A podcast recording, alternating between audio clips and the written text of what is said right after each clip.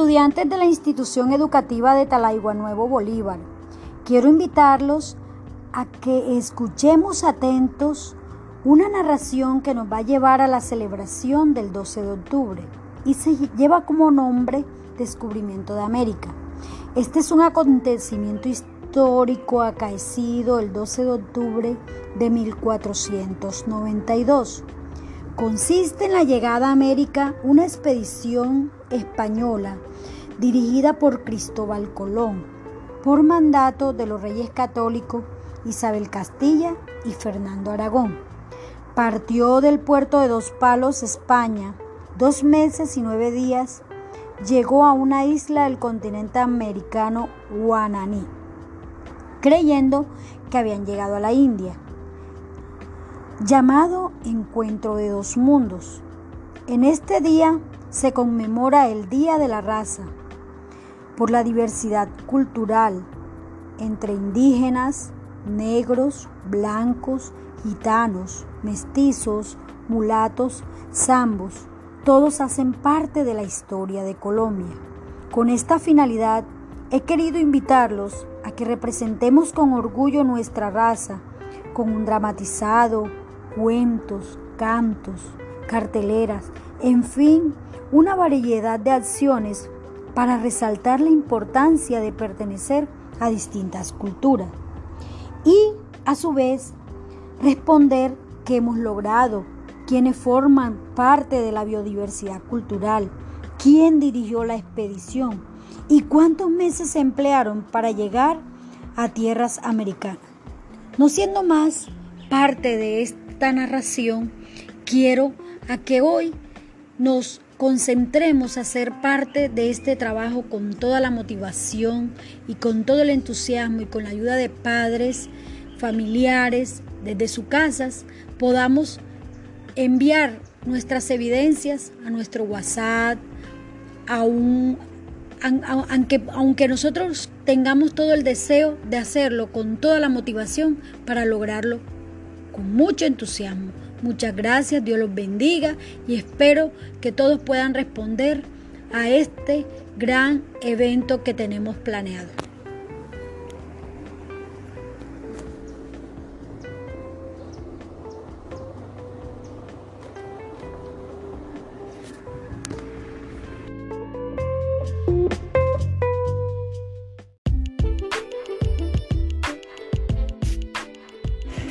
Hola queridos estudiantes, en esta guía trabajarás la comprensión lectora. Estamos en el área de lenguaje y por aquí he querido dejarles un, un texto instructivo con el propósito de conocer los pasos para la realización de una receta.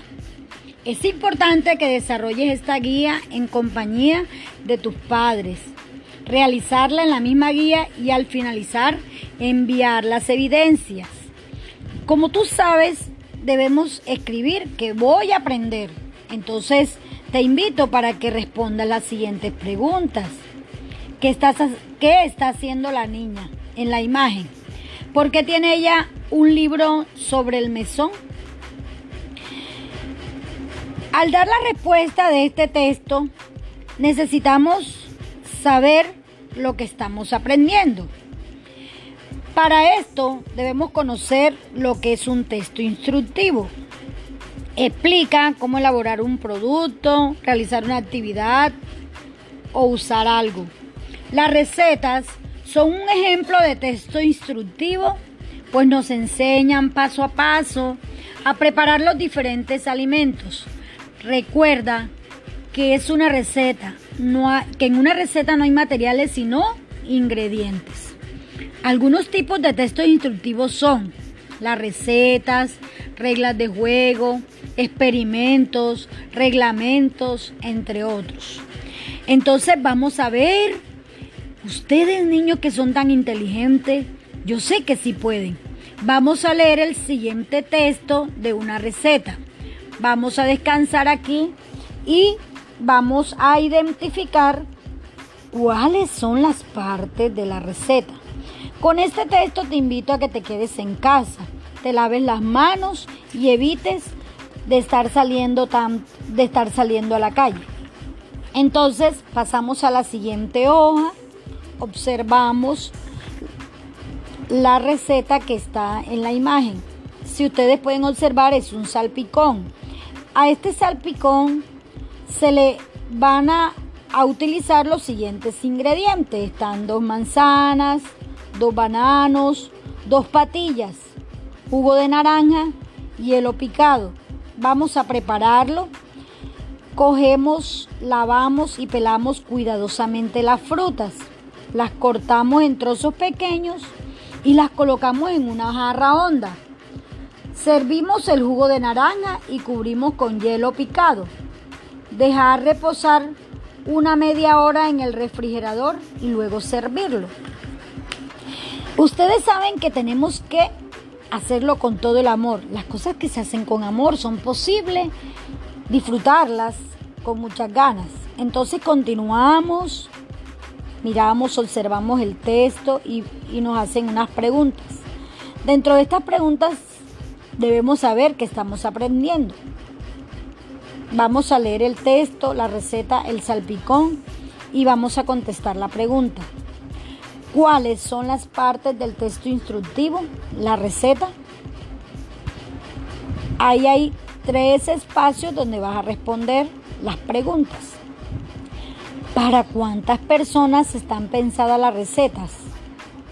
¿En qué recipiente propone el texto preparar la fruta? ¿Para qué se le pone cantidad a los ingredientes? ¿Para qué sirven las recetas? ¿En qué lugar hay que guardar las frutas antes de servirlas? Respondes. ¿Qué hay que hacer con las frutas antes de cortarlas? Piensen bien qué debemos hacer con las frutas que traemos del mercado de la tienda. ¿Cuáles son tus frutas favoritas? ¿Y por qué es importante consumir las frutas?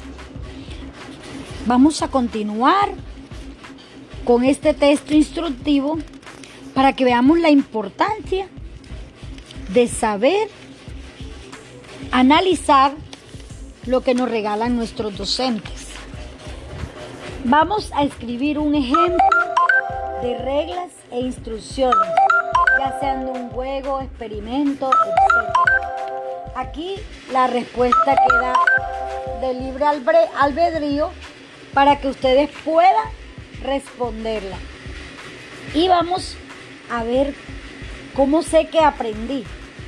Vamos a escribir al respaldo de la hoja una receta de tu plato favorito, los ingredientes que necesitas, la cantidad, el orden de los pasos que debes seguir para hacer tu receta. Al final de este texto hay una evaluación, una autoevaluación para ver si escribiste los ingredientes de la receta. Me vas a responder si lo hiciste o no. Utiliza una numeración coherente para ordenar las acciones de la receta. En la escritura de la receta utilizaste ortografía correcta. Me vas a responder sí o no.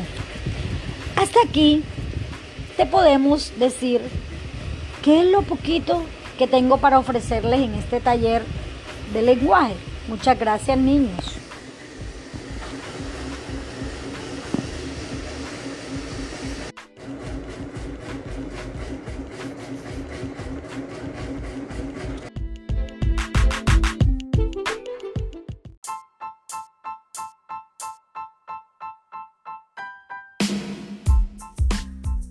Buenas tardes, eh, quiero saludarlos. Mi nombre es Sandra Gutiérrez, docente de la institución educativa de Talaigua Nuevo Bolívar. Quiero presentarles mi concepto sobre la neurodiversidad. La, la, neurodiversidad significa que las diferencias cerebrales son normales en lugar de deficiencias. La idea es que la neurodiversidad pueda beneficiar a los niños que piensan y aprenden de manera distinta. Este concepto puede ayudar a reducir el estigma en torno a las diferencias en la manera de pensar y aprender. La neurodiversidad es un concepto que ha estado presente durante algún tiempo, En síntesis, significa que las diferencias del cerebro son solo diferencias, por lo que, por lo que condiciones como el TDA, TDAH y el autismo no son anormales, simplemente son variaciones en el cerebro humano. Para los niños que piensan y aprenden diferente, la idea neurodiversidad tiene beneficios reales. Puede ayudarlos a entender sus desafíos como diferencias en lugar de deficiencias y además puede aclarar cuáles son los enfoques de enseñanza que podrían ayudar a destacar las destrezas particulares de los niños. Uno de los enfoques es el diseño universal de aprendizajes. El concepto actual de neurodiversidad se basa en la ciencia. Sabemos que a través de estudios de imágenes cerebrales que existen entre los niños que piensan y aprenden de manera diferente, aparecen en la forma en que está conectado el cerebro y en cómo funciona para apoyar el pensamiento y el aprendizaje. Estos hallazgos pueden explicar la causa del problema de muchos niños que piensan y aprenden de manera diferente. Pero la visión de la neurodiversidad es la que las diferencias cerebrales son normales y que los niños la tienen en su desarrollo. ¿Dónde empezó esta neurodiversidad? Una socióloga llamada Judith Singer propuso el término a finales de la década de la década de los 90, Singer tenía una condición dentro del espectro autista y rechazó la idea de que las personas con autismo son discapacitadas.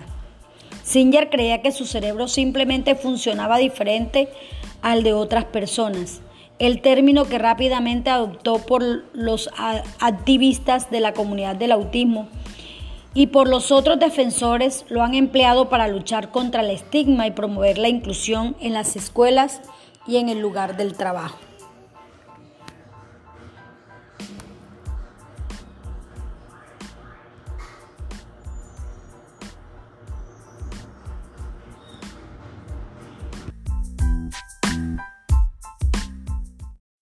Buenas tardes, eh, quiero saludarlos. Mi nombre es Sandra Gutiérrez, docente de la institución educativa de Talaigua Nuevo Bolívar. Quiero presentarles mi concepto sobre la neurodiversidad. La, neurodiversidad significa que las diferencias cerebrales son normales en lugar de deficiencias. La idea es que la neurodiversidad pueda beneficiar a los niños que piensan y aprenden de manera distinta. Este concepto puede ayudar a reducir el estigma en torno a las diferencias en la manera de pensar y aprender. La neurodiversidad es un concepto que ha estado presente durante algún tiempo. En síntesis, significa que las diferencias del cerebro son solo diferencias, por lo que, por lo que condiciones como el TDA, TDAH y el autismo no son anormales, simplemente son variaciones en el cerebro humano. Para los niños que piensan y aprenden diferente, la idea neurodiversidad tiene beneficios reales. Puede ayudarlos a entender sus desafíos como diferencias en lugar de deficiencias y además puede aclarar cuáles son los enfoques de enseñanza que podrían ayudar a destacar las destrezas particulares de los niños.